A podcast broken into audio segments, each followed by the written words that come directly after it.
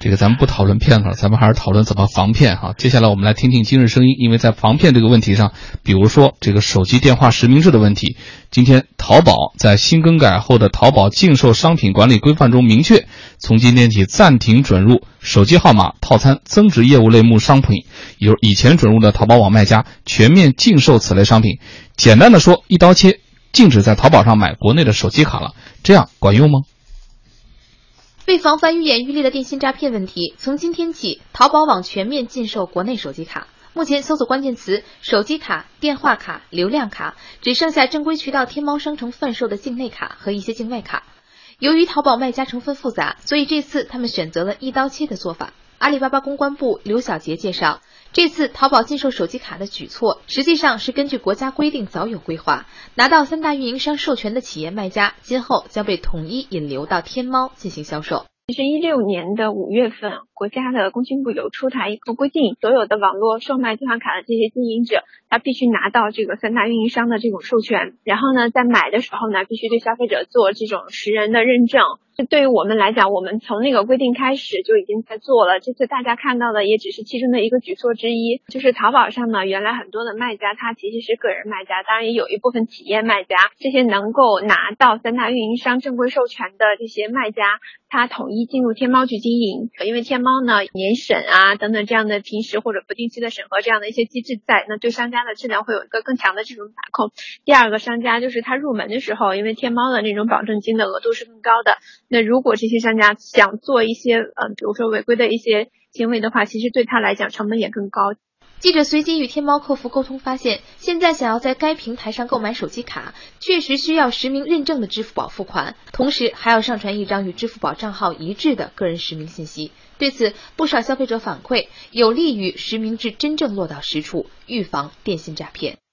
淘宝上买的那个电话卡，就像我之前买的那个电话卡，它是每天都会发很多很多那种垃圾短信，然后有一些呢，就是你肯定不会相信，但有些它可能是属于链接类的，你万一不小心点上去，它就存在那种什么钓鱼软件啊，就直接就把你的钱给扣走了。但网购平台并不只有淘宝一家，一位消费者就告诉我们，自己曾经通过微商购买了一张某运营商的电话卡，更惊奇的是，对方竟然帮他完成了实名制认证工作。结果没多久呢，我就收到一条短信提示，说我这个手机号码已经进行了一个实名的登记，然后结果那个登记的那个信息呢，是一个来自于湖南的那边的一个人，而且这个人的身份证号码那些都是齐全的，但是我完全不认识这个人。实际上，这次诈骗山东女孩徐玉玉的手机号码 也迈过了实名制的门槛，但却被进行了二次销售，流转到不法分子手里，导致难以溯源。也就是说，手机号可以百分之百实名制，但消费者买卡之后的个人行为却难于监管。所以，淘宝不卖手机卡，也只能堵住整个电信诈骗问题的一部分漏洞。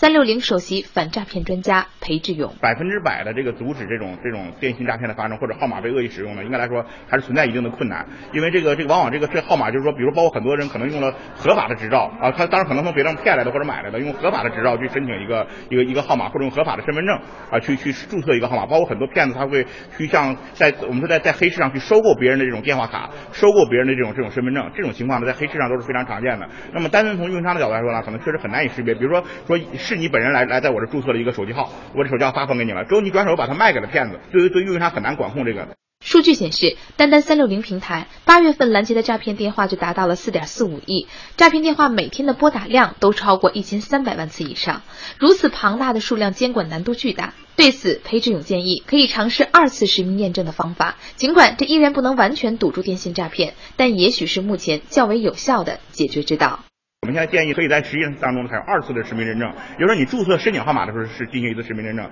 但这号码正在使用过程当中呢，应该定期也进行这二次这种实名认证，就看一看是不是本人在使用。如果不是本人在使用的话，那么实际上就可能会产生一些危险。那么这些方面呢，应该来说它都有助于打击网络诈骗，但是说是不是百分之百的就能够阻止？那么目前来说呢，还没有特别直接有效的手段。感谢记者的报道，这里面提到一个建议，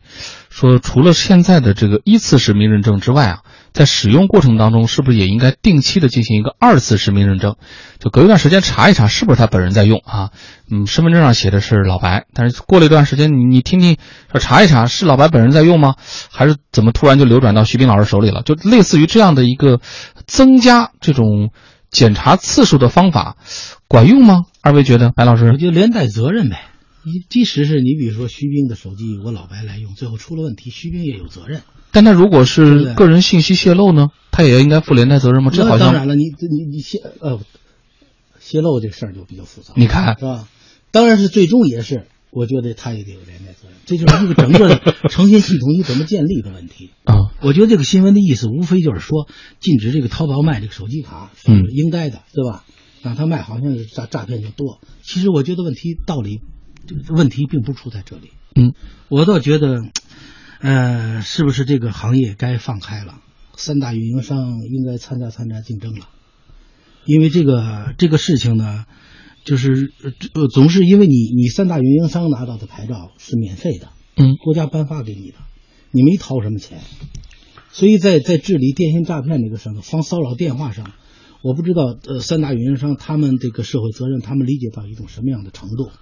我觉得这个这个牌照如果国家发放的话，如果收费的话，会收很高，也就是可以向社会哪个不管是谁，谁想干这个行业，能够保证你搭这个平台，或者通过你这个你这个运营商啊传递出的这个使用的这个渠道是安全的，骚扰电话少的，诈骗少的，我就觉得应该引入这种竞争的平台。嗯，我觉得诈骗已经到这种程度了，跟垄断是有关系的，不能说没有一点关系。我我举个例子，比如说，假设啊，我是一个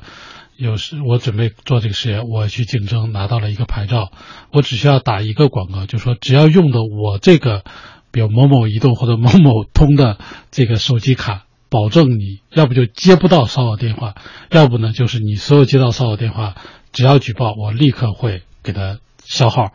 我觉得这样的话，我只有有这样的一个公司出现，我对告诉你，可能就会有很多人选择他，而且我愿意他哎多收我。至少我相信所有人都会我稍微给自己家老人我稍微打断一下，只要你真做到这一点，白老师，你说的这个，我稍微打断一下，就是我特别想正好问的也是这个问题，就是